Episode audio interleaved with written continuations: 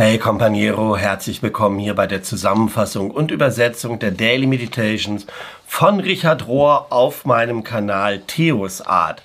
Schön, dass du wieder dabei bist und ich wünsche dir gute und gesegnete Ostertage. Und gleichzeitig wieder mal der Hinweis, dass wir mit diesen Zusammenfassungen ja ein bisschen hinterherhinken, weil ich Puffer zum Übersetzen brauche. Und das heißt, die Meditations in dieser Woche, die du am Ostersonntag jetzt hörst, sind eigentlich, nicht eigentlich sind vom 3. bis April bis zum 9. April, befassen sich also nicht genau mit dem Osterthema. So, damit du das einordnen kannst. Aber sie bahnen das an und ich finde es manchmal ganz interessant, ja, das trotzdem mit ein bisschen Verzug zu hören. Und sie sind überschrieben mit dem Titel Es kann nicht alleine getragen werden. Es kann nicht alleine getragen werden.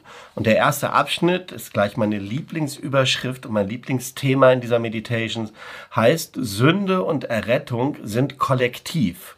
Sünde und Errettung sind kollektiv. Am nächsten Tag sah Johannes der Täufer Jesus kommen, zu ihm kommen und sagte, siehe, das Lamm Gottes, das die Sünde der Welt wegnimmt. Johannes 1, Vers 29 steht dieses Zitat. Und Richard sagt Folgendes. Ich bin überzeugt, dass Gott die Geschichte rettet. Gott rettet Menschheit, die Menschheit. Gott rettet das Ganze und nicht nur einzelne Teile. Eine der großen Fehlinterpretationen der Bibel ist zu denken, dass Gott einzelne Individuelle rettet und andere nicht. Das kann nicht der vollständige Sinn von Errettung sein, sondern die tatsächliche kollektive Botschaft, die ist verborgen ähm, durch die ganze Bibel hinaus. Und die gucken wir uns jetzt ein bisschen an. Jede Proklamation von Heil, jede Heilsbekundung, jede, ja, du weißt, in den hebräischen Schriften ist etwas Kollektives. Im Buch Jesaja verspricht Gott, alle Stämme Israels wieder aufzurichten und weitet das dann aus. Und dort heißt es dann, und meine Heil, meine Errettung, Salvation heißt das, soll bis zu den Enden der Erde reichen. Das ist so der erste Hinweis, dass alle gerettet werden sollen. Und diese Botschaft zieht sich dann durch die ganze Bibel, aber wir haben aufgehört, das so explizit wahrzunehmen.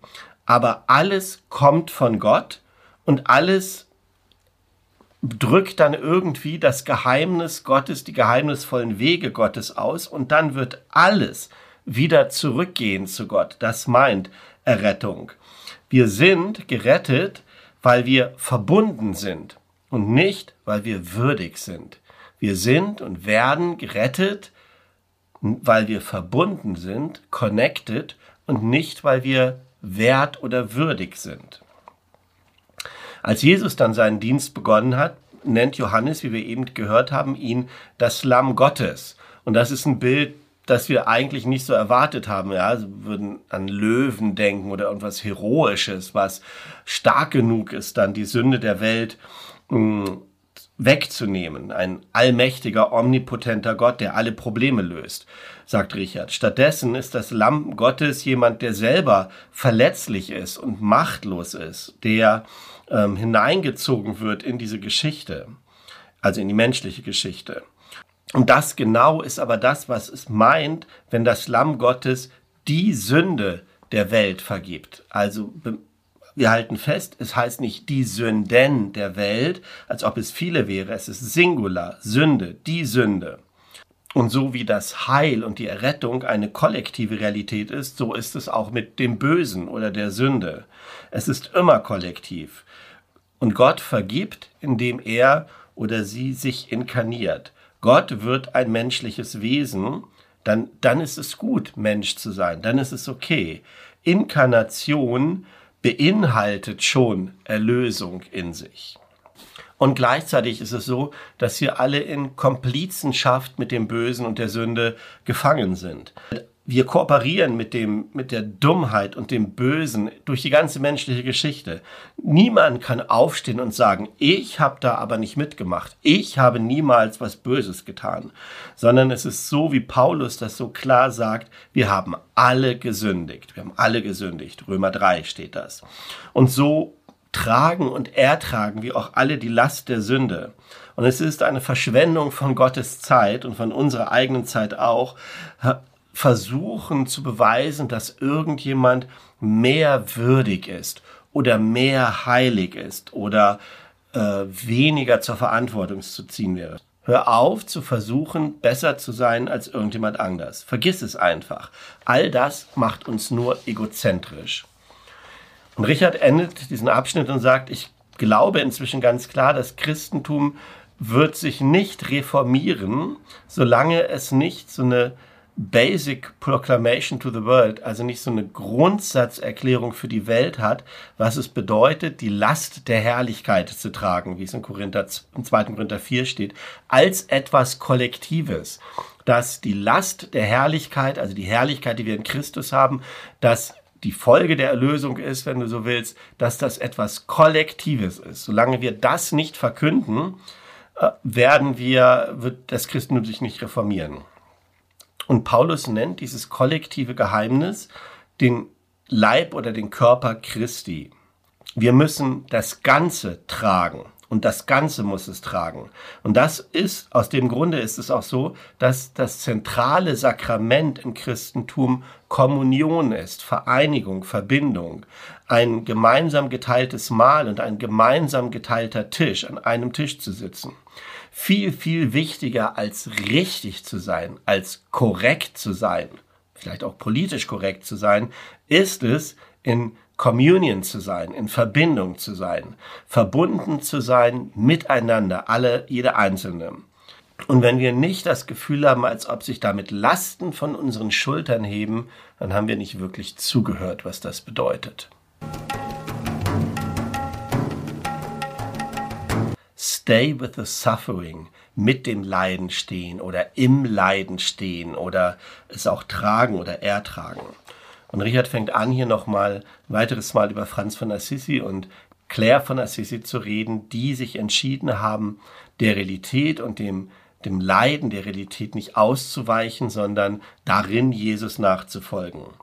Und er sagt dann Folgendes wenn wir versuchen, in Solidarität mit dem Schmerz dieser Welt zu leben. Und wenn wir nicht unser Leben damit verschwenden, davon wegzurennen, von dem notwendigen Leiden, sondern wenn wir da also drin stehen, dann werden wir vermutlich verschiedene Formen von Kreuzigung erfahren in unserem Leben. Und Richard betont hier und sagt, ich, ich benutze dieses Wort Kreuzigung, persönliche Kreuzigung, nicht leichtfertig.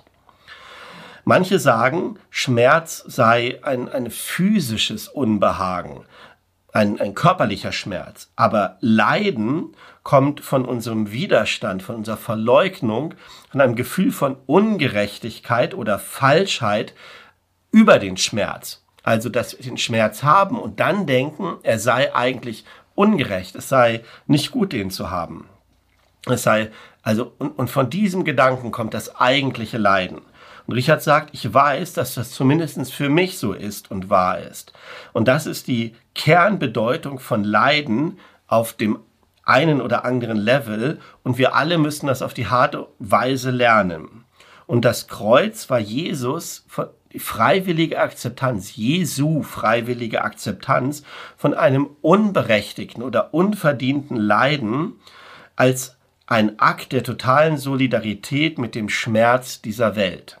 Und das Nachdenken und Einsinken in dieses Geheimnis der Liebe kann unser Leben verändern. Und es scheint, als ob es einen natürlichen, inhärenten Widerstand gibt gegen so eine negative Energie da drin zu bleiben. Hm? Und trotzdem gibt es Momente, wo wir eingeladen sind, einen anderen Blickwinkel, eine andere Haltung einzunehmen. Und das ist dann, wenn es um das notwendige Sterben der Seele geht, um durchzugehen zu, höher, zu höheren, weiteren, tieferen, längeren Ebenen, einfach um sich weiterzuentwickeln.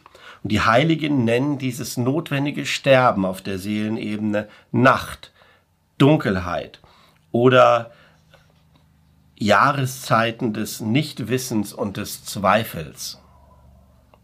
Und das sind spirituelle Fähigkeiten, die wir da entwickeln müssen, so wie Franz von Assisi sie entwickelt hat und Claire. Und das gilt genauso gut für uns auch. Und es bedeutet eine Willigkeit, die harten Seiten des Lebens auszuhalten, anstatt sie einfach zurückzuweisen, sie zu verleugnen oder sie nach außerhalb zu projizieren, auch unsere Angst irgendwo nach außerhalb zu projizieren. Kurz gesagt, all das, was wir hier beschrieben haben, ist ein anderer Name für Glaube.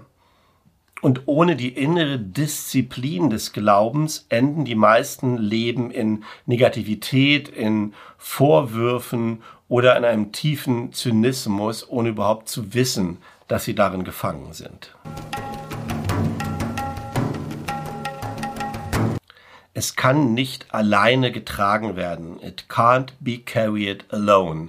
Das ist die Überschrift ja von den ganzen Meditations und von diesem Abschnitt. Und der Abschnitt Gleichzeitig ist ein Gedicht, das Richard geschrieben hat, für über, also als Antwort auf das kollektive Leiden der Menschen in der Ukraine. Ich tue mich aber immer schwer damit, Poesie zu übersetzen, Gedichte zu übersetzen, einerseits und andererseits nochmal mehr jetzt Worte zu finden, muss ich ja auch nicht über die Ukraine, das sind ja Richards Worte, aber wie auch immer, ich möchte das nicht übersetzen hier, werde aber den Text, den englischen Text in die Videobeschreibung hier unten reinmachen oder auch in die Beschreibung für die Podcasts, in der Hoffnung, dass das dann in verschiedenen Podcast-Kanälen auch mit mh, mm, übersetzt äh, gezeigt wird. Ja? Und dann kannst du da selber, ist nicht so schweres Englisch, aber ich, wie gesagt, ich möchte es trotzdem nicht übersetzen. Und dann kommen wir zum nächsten Abschnitt, der heißt, aus der Krise gestärkt hervorzugehen. Aus der Krise gestärkt hervorzugehen. Und im September 2020 hat Papst Franziskus gesprochen über den Schmerz und über das Leiden, das durch die Covid-19-Pandemie hervorgerufen wird. Und er wird hier zitiert und er sagt Folgendes.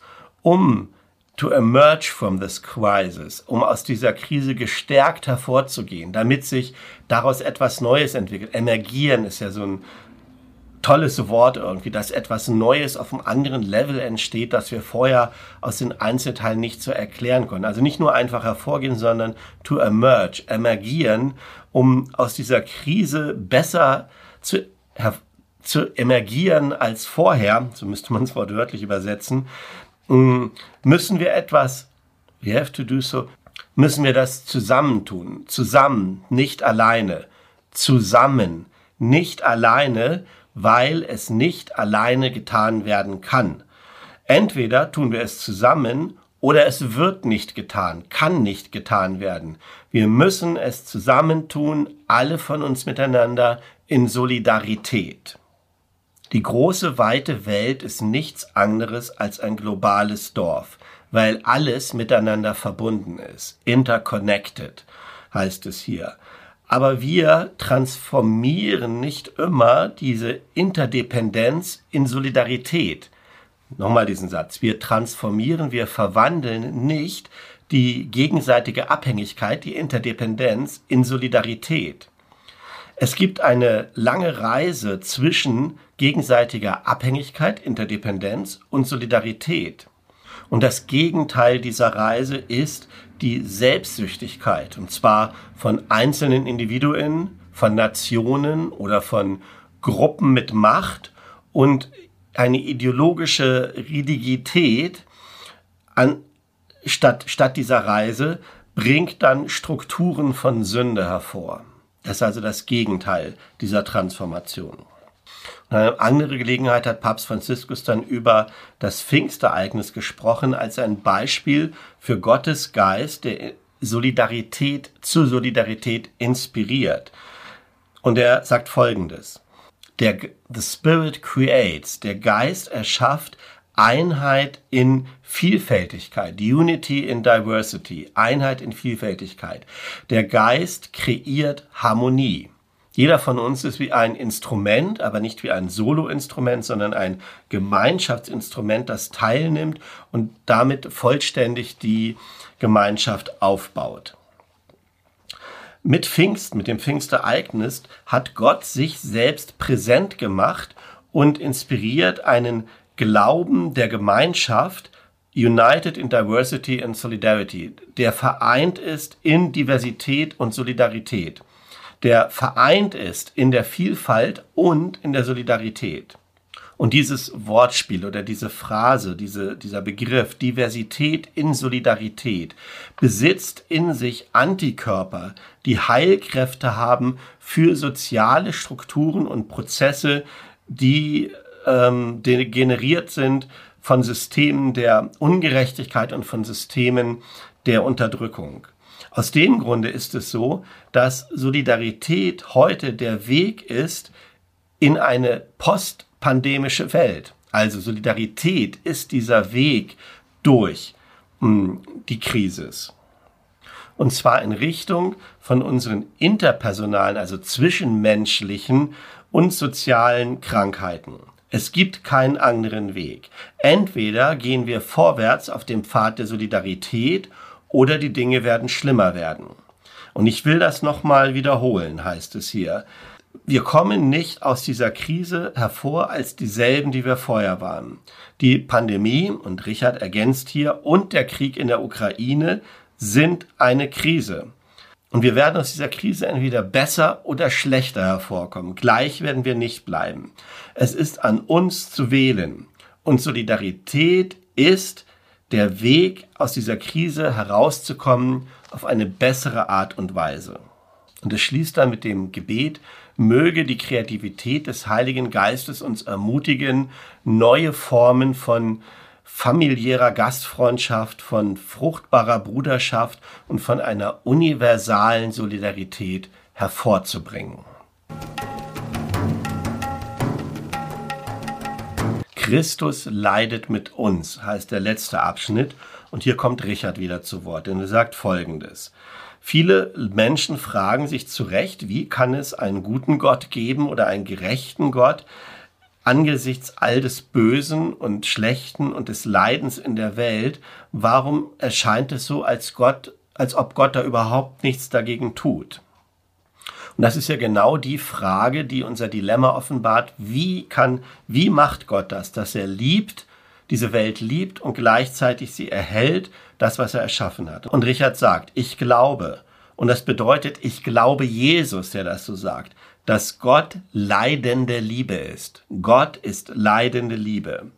Und wenn wir in Gottes Ebenbild kreiert sind, in seiner Ähnlichkeit, und wenn da so viel Leiden in der Welt ist, dann muss Gott also auch leiden.